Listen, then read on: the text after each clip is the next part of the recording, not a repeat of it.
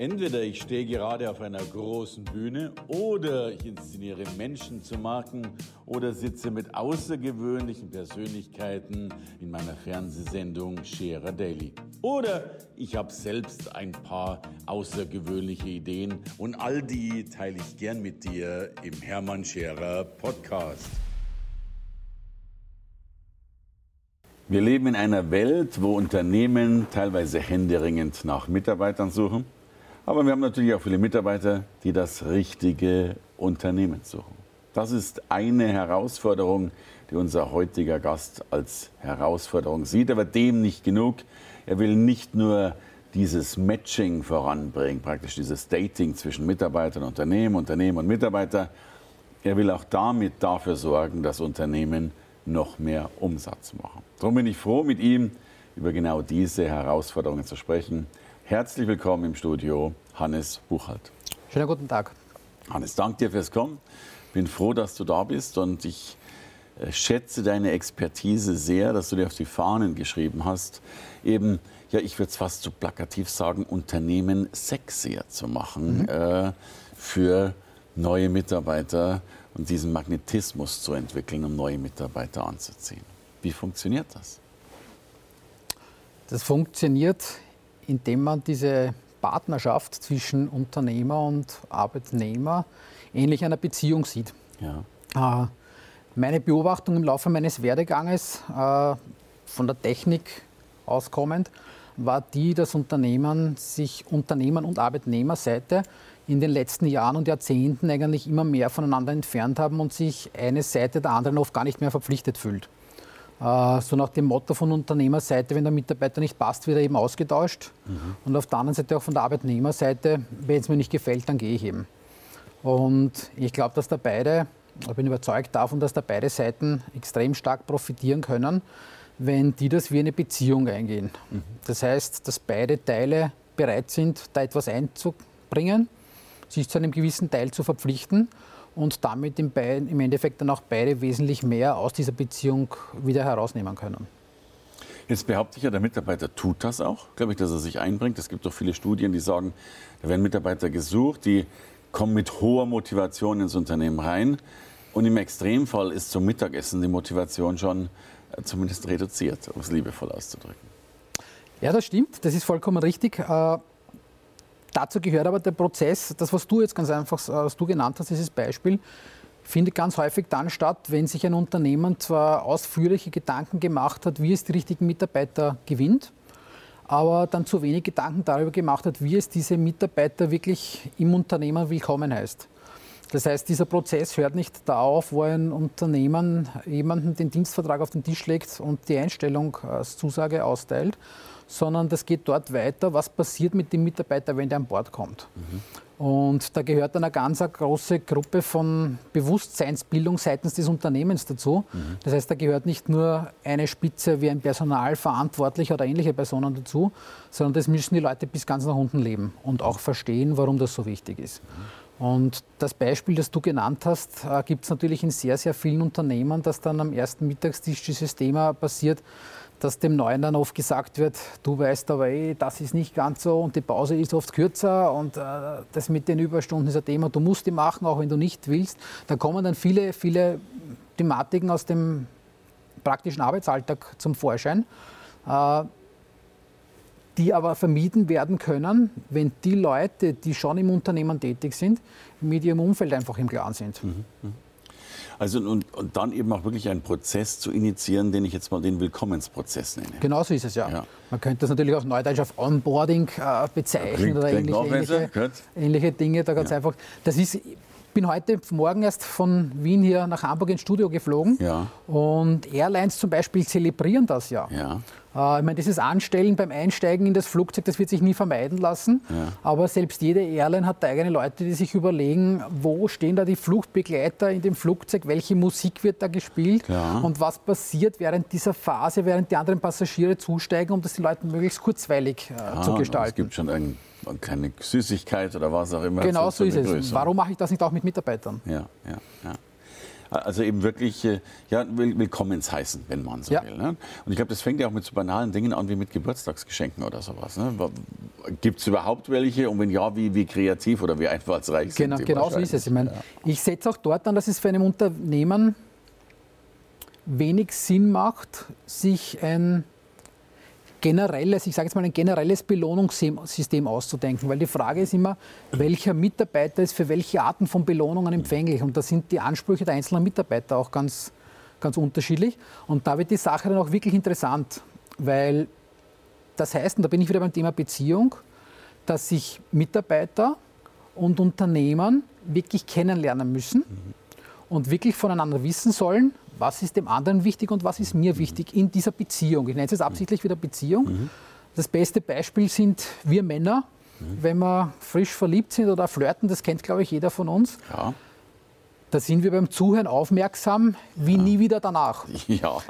und genau diesen Effekt müssen wir ganz einfach bei Mitarbeiter und Arbeitnehmer erreichen. Das heißt, der Mitarbeiter, der Unternehmer muss seine Mitarbeiter so genau kennen, mhm. dass er ganz genau weiß, worauf spricht er an.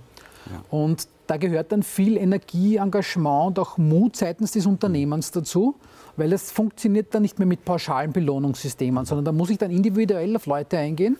Äh, das ist dann, deswegen ist es auch wichtig, das nach unten zu brechen, mhm. weil es nutzt nichts, wenn dieses Mindset zwar der Personalchef hat, ja. aber der Abteilungsleiter unten ja, nicht mehr wirklich ja. lebt. Mhm. Und dieser Abteilungsleiter muss dann eigentlich seine Chefin ganz genau wissen. Der muss wissen, wen kann ich wofür einsetzen mhm. und wie kann ich wen belohnen. Mhm äh, so dass der automatisch bereit ist, mehr, mehr Ergebnisse fürs Unternehmen zu bringen. Also um dein Bild jetzt äh, mal extrem pointiert auszudrücken, wir, wir machen die, die große Liebe, sind im Verliebtsein-Modus und beginnen dann im schlimmsten Fall unsere Beziehung zu einer Zweckbeziehung zu machen. Genau, man es, existiert ja. nebeneinander her. Also ja. als Liebespaar dürfte man dann wieder besser zuhören, dürfte nochmal gucken, was ist dem anderen wirklich wichtig, ja. anstatt nur zu existieren. Und dieses Bild überträgst du auf die Firmen. Genau, so ist es. Ja. Großartig. Und jetzt weiß ich, du machst das ja auch sehr individuell. Also das, du sprichst ja immer der richtige Mitarbeiter im richtigen Unternehmen am richtigen Ort im Unternehmen bringt, und dann gehst du ja noch weiter, äh, bringt auch noch mehr Umsatz. Genau so ist es. Äh, der Unternehmer fragt natürlich immer, dass du jetzt die Antwort schon darauf gegeben, was habe ich davon? Äh, ganz klipp und klar Umsatz. Und wichtig ist, dass das Ganze immer dieses, dieses Geben- und Nehmen-Verhältnis bleibt. Ja. Äh, es geht nicht darum, von einem Mitarbeiter mehr Umsatz einzufordern. Ich glaube, wir alle haben uns, diese Unternehmensgesellschaft und, und auch die Angestellten haben sich in den letzten Jahren in sehr vielen Bereichen daran gewöhnt, das wird unter anderem von unserem sozialen Gefüge auch gefördert, dass Zeit bezahlt wird. Und von diesem Gedanken müssen beide Seiten weg. Die müssen dorthin, dass sie sagen, okay, es wird Leistung bezahlt. Mhm. Ich weiß, dass es in dem System nicht ganz leicht ist, ja. aber da gibt es also viele, viele Möglichkeiten, äh, da auch auszuweichen und dann sehr wohl individuell auf den einen oder anderen einzugehen, wie ich das erreiche. Weil es ja keinen Sinn macht, die Zeit abzusitzen, was ja auch viele tun, äh, sondern eben gern weniger Arbeit, aber in dieser kurzen Zeit ein besseres Ergebnis. Genau so ist es. Und das, das, du gibst jetzt das Stichwort besseres Ergebnis. Was heißt besseres Ergebnis? Weil das ist natürlich dann die Frage, die der Unternehmer am Ende immer stellt, was habe ja. ich davon und was heißt, was habe ich davon, heißt dort im Klartext, äh, wie wirkt sich das in meinen Zahlen aus. Ja. Und da gibt es also diverse Studien, äh, egal ob das vom Gallup-Institut ist, die haben das mal in Zahlen äh, beziffert und haben gesagt, äh, allein im deutschen Mittelstand gehen uns im Jahr in etwa 105 Milliarden Euro an Umsatz verloren, dadurch, dass Mitarbeiter nicht wirklich bei der Arbeit sind, sage ich jetzt mal mit Begeisterung. Und eine ganz interessante andere Herangehensweise ist von Kununu, das wird wahrscheinlich vielen Unternehmen und auch hoffentlich immer mehr Mitarbeitern ein Begriff sein, eine Plattform, wo die Mitarbeiter, sowohl bestehende als auch ehemalige Mitarbeiter, ihren Arbeitgeber bewerten können. können ja. Und auf der anderen Seite äh, diese Auszeichnung, die haben auch viele schon gesehen, dieses Great Place to Work, ja. äh, dass man immer wieder irgendwo mal, ich glaube, Namen zu nennen, zum Beispiel McDonalds an der Tür kleben sieht. Äh, ja, ja. Und die haben eine ganz interessante Auswertung gemacht, mhm. beide Institute oder beide Plattformen. Und die haben gesagt, wir wollen wissen, wie äußert sich das in Zahlen, wenn ein Unternehmen von den eigenen Mitarbeitern gut bewertet wird. Mhm. Und haben das über einen Zeitraum von vier Jahren beobachtet. Okay. Äh, und in dem Fall, was also so, die Zahlen liegen da relativ eng beieinander, dass innerhalb eines vier Jahreszeitraums äh, laut Kununu, dem gesagt, wie viel hat sich der Umsatz bei Unternehmern gesteigert, die bei uns auf der Plattform sehr hoch bewertet sind. Mhm. Und da hat sich innerhalb von vier Jahren der Umsatz um 73 Prozent erhöht. Ist, glaube ich, eine Zahl, wo sich viele und viele Unternehmer darüber freuen würden. Und bei Great Place to Work war es noch ein bisschen mehr, da waren es 111 Prozent Steigerung. Wow. Wichtig ist, und das muss man auf Fairness auch dazu sagen, der deutsche Mittelstand hat sich im Durchschnitt in diesem Zeitraum von vier Jahren nur um 11 Prozent im Umsatz erhöht. Wow, also signifikant also man, was hoch. Genau so ist es. Ja. Und das heißt auch, die, die schlechter bewerteten hatten dann wahrscheinlich eben auch schlechtere Zahlen. Genau so ist es. Oder, ja, definitiv. Oder noch, noch definitiv, geringer. Ja. Also spiegelt ja dieses Bild wieder. Ich sage immer, Unternehmen sind Glaubensgemeinschaften. Sie glauben an eine Sache und wer da anscheinend stark dran glaubt und sich verbunden fühlt, ich denke da fast so an Maslow-Bedürfnispyramide, angenommen zu sein und Co., äh, performt besser. Ja, genau so ist es. Sensationell. Aber anscheinend wissen das viele Unternehmen. Darum bist du ja auch mit vielen Vorträgen unterwegs, äh, mhm. äh, Österreich, Deutschland und Europa, äh, um eben tatsächlich aufzuzeigen, dass diese Relevanz so stark genau ist. Genau so ist es, ja. ja, ja. Jetzt haben wir ja viel auf die Unternehmerseite geguckt und da gibt es viele Dinge, um sexier zu sein, charismatischer, magnetischer zu sein, wie ich es nenne. Äh, jetzt könnte ich fast sagen, hat aber so ein bisschen den Geschmack, jo, die müssen viel tun und der Arbeitnehmer äh, darf sich nur noch hofieren lassen. Darf denn der Arbeitnehmer auch was tun, um äh, genau, gesehen genau so ist es. Danke, danke für die Frage. Äh, ist ja auch, was ich persönlich am eigenen Leib erführen durfte, damit ich, äh, durch, dass ich schon auf beiden Seiten tätig war. Und natürlich ist es so, dass auch die andere Seite etwas tun muss. Und da finde ich den schlimmsten Satz, ich habe den jetzt vor kurzem erst wieder bei mir im persönlichen Umfeld gehört, wenn Leute sagen, naja, so wichtig ist das mit dem Job ja nicht. Das ist ja nur zum Geld verdienen. Mhm. Meine persönliche Meinung, das kann jeder drehen und wenden, wie er will, meine persönliche Meinung ist, wir verbringen im Job einfach zu viel, einen zu großen Teil unserer Lebenszeit, um zu sagen, das ist einfach nur Mittel zum Zweck. Äh, sondern es lebt sich einfach ruhiger und entspannter, äh, in einem Job tätig zu sein, wo einem das wirklich Spaß macht. Aber es ist auch genauso da, genauso wie es auf der einen Seite für Unternehmer einen, einen Aufwand, ein Umdenken und ein anderes Orientieren bedarf, um diese Ziele zu erreichen. Genauso ist es auch beim Arbeitnehmer. Und beim Arbeitnehmer ist, glaube ich, auch dieses Thema Mindset die allerwichtigste Frage. Das heißt, er muss sich einmal die Frage beantworten, was ist für mich überhaupt ein Traumjob oder welchen Job will ich eigentlich ausüben? Ja, ja. Es gibt also sehr, sehr viele Leute, die auf irgendwelche Berufe deuten, die dann sehr hoch bezahlt sind oder die an schönen Orten stattfinden mhm. oder ähnliches und sagen dann, das ist ein Traumjob. Mhm. Äh, das ist aber nicht die Frage, ist das ein Traumjob oder nicht, sondern wäre das für mich ein Traumjob oder nicht. Mhm. Das heißt, da muss man mal in sich gehen und da bin ich dann immer so hart und äh, sage den Leuten, die warten immer darauf, dass ihnen sowas zufliegt. Das mhm. passiert nicht.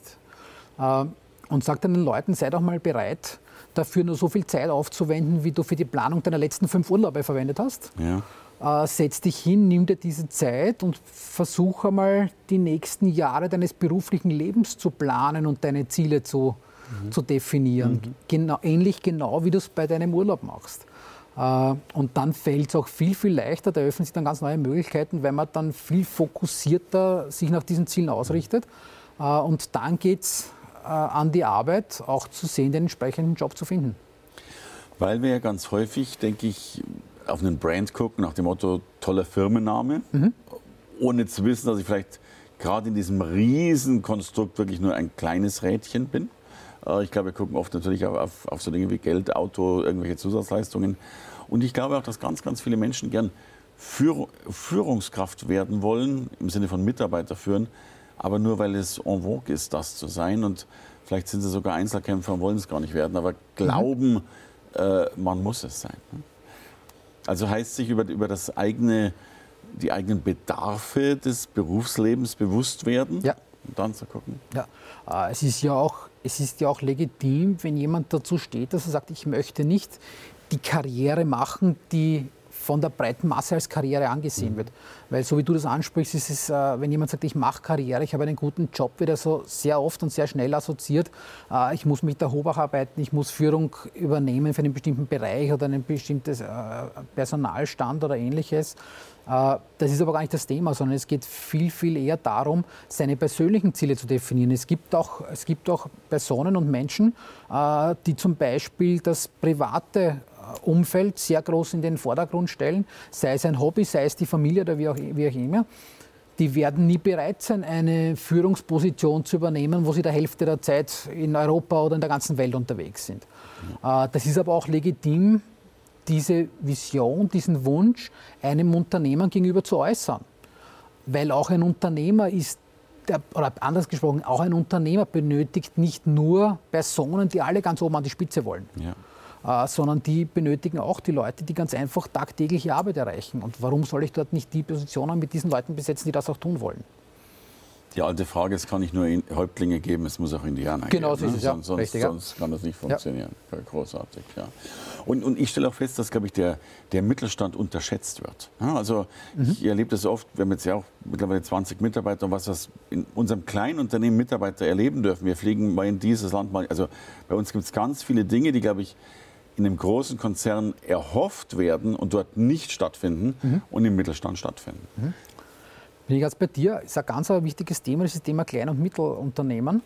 Äh, was ich nämlich festgestellt habe bei meinen Kontakten zu Unternehmen, mein Vorteil war der vielleicht, dass ich im, im Zuge meiner Laufbahn, ohne dass das am Anfang jemals geplant gewesen wäre, mich eigentlich immer sehr schnell zu den Führungskräften hingezogen gefühlt habe und da eigentlich immer die Frage gestellt habe, wie führst du deinen Bereich oder dein Unternehmen, warum tust du das so? Mhm. Äh, das Interessante ist, dass es in dem Bereich sehr, sehr leicht ist zu lernen mhm. und sehr eindeutig, weil dort, wo man offensichtlich erkennt, dass das eh nicht funktioniert, dort fragt man eh nicht danach.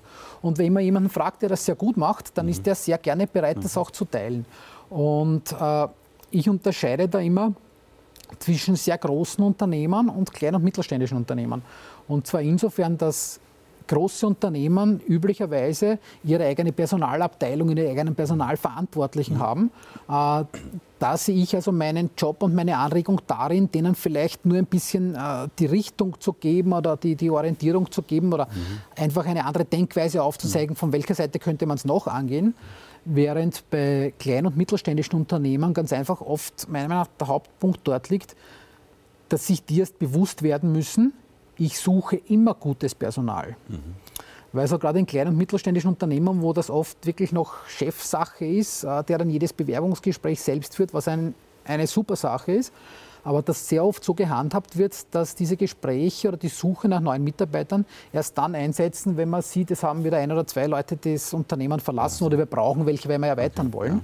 Äh, es ist aber aktuell so, Gott sei Dank, äh, aufgrund der Wirtschaftslage, dass die wirklich guten Leute da draußen nicht so leicht zu bekommen mhm. sind. Das heißt, die muss ich dann nehmen, wenn immer sich die Chance gibt. Ja. Und dann darf ich auch als Unternehmer nicht die Frage stellen, das weiß ich, das habe ich einmal im eigenen Leib erfahren müssen oder dürfen, als ich für einen großen holländischen Konzern äh, die ersten Geschäftsstellen in Österreich ins Leben gerufen habe. Äh, da habe ich mich selbst damals großen Diskussionen ausgeliefert, weil ich damals zwei Leute, da ging es um Maschinenvermietung, da muss man wissen, da ist es im Winter tote Saison. Mhm. Und ich habe mir damals erlaubt, mit einem mit Anfang Januar und den zweiten mit Anfang Februar damals einzustellen. Mhm. In einer absolut toten Zeit, wo es also von der Geschäftsführung aus Holland, damals von der Konzernleitung geheißen hat, das kannst du nicht tun, die Leute rechnen sich nicht. Mhm. Und ich bin damals dafür eingetreten und gesagt, ich habe diese Leute jetzt kennengelernt, ich bin davon überzeugt, dass das wirklich gute Leute sind ja.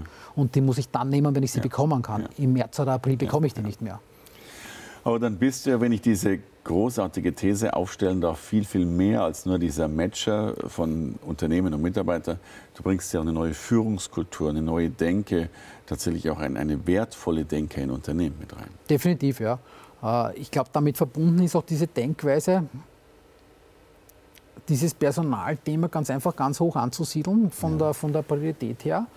Äh, und da hängen viele, viele, weil du sagst Unternehmenskultur, Denkweise, viele, viele andere Themen dran, wie zum Beispiel dieses Thema Kommunikation. Ich meine, das ist ein, ein, ein oft genanntes Thema, das wissen wir alle, dass man immer ja. sagt, okay, es wird zu wenig kommuniziert in diesen Unternehmen. Und dort ist es interessant, dort splittet sich diese Kommunikation eigentlich in zwei Kanäle. Das heißt, ich muss auf der einen Seite den bestehenden Mitarbeitern im Unternehmen beibringen, äh, so zu denken, wie ich das als Unternehmensführung tue und das mitzuleben. Das ist diese interne Kommunikation. Ich muss das aber auch nach außen kommunizieren. Es müssen Leute, das ist zum Beispiel dieses Thema Konuno, es müssen Leute auch nach außen darauf angesprochen werden, äh, was ist an diesem Unternehmen sexy, so wie du es ja, zuerst genannt hast. Also der Botschafter sein. Genau so ist es. Ja. Und, und wenn du sagst Botschafter, das ist Thema Botschafter, das fängt auch ganz unten an. Ich darf als Unternehmen um Himmels Willen nicht diesen Fehler machen, zu sagen, diese Denkweise setze ich nur bei Führungskräften an. Äh, das fängt, ich sage es jetzt mal ganz, ganz hart hinuntergebrochen, das fängt bei der, bei der Putzfrau an, die daheim im familiären Umkreis erzählt, äh, ich arbeite für dieses, dieses Unternehmen, das macht mir Spaß, ich habe nette Kollegen oder ein nettes Umfeld. Ein schönes Schlusswort, um genau diesen runden Kreis zu bilden, um Menschen zusammenzuführen zu der richtigen Gemeinschaft, zu noch mehr Erfolgen bis zu über 100 Prozent mehr. Ich weiß, dafür stehst du. Finde ich großartig, ja. wie du Österreich, Deutschland und die Welt auch mit deinen Vorträgen bewegst. Danke fürs Dasein, Hannes Buchert. Gerne, es war mir ein Vergnügen.